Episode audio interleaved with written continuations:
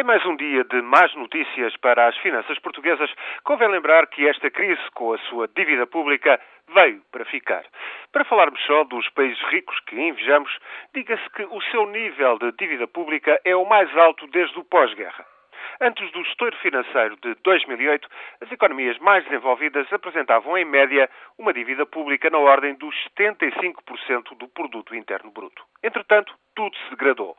E o Fundo Monetário Internacional prevê que dentro de quatro anos, cinco dos países mais ricos tenham dívidas públicas perto dos 100% do produto interno bruto. Ou seja, os Estados Unidos, a Grã-Bretanha, a França, a Itália e o Japão irão apresentar níveis de dívida pública tão grandes quanto a dimensão das suas economias. Só escapam a este cenário negro a Alemanha e o Canadá.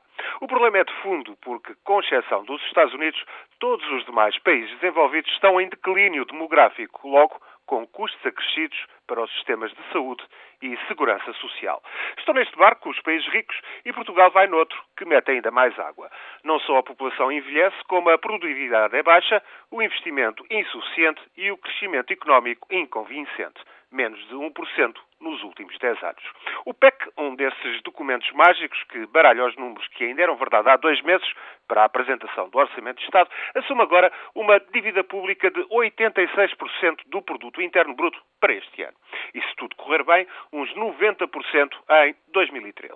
Nessa altura, os contribuintes portugueses pagarão mais pelos juros da dívida pública do que para qualquer investimento que se pretenda produtivo.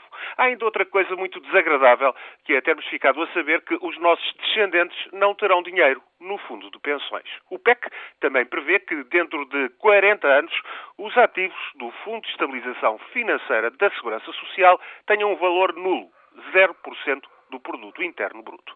Ou seja, o sistema de segurança social não é sustentável. É com estes números que cozemos a lume ora brando, ora inclemente.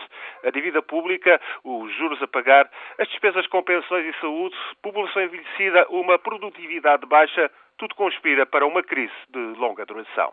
Se os países ricos vão mal, nós então estamos muito pior.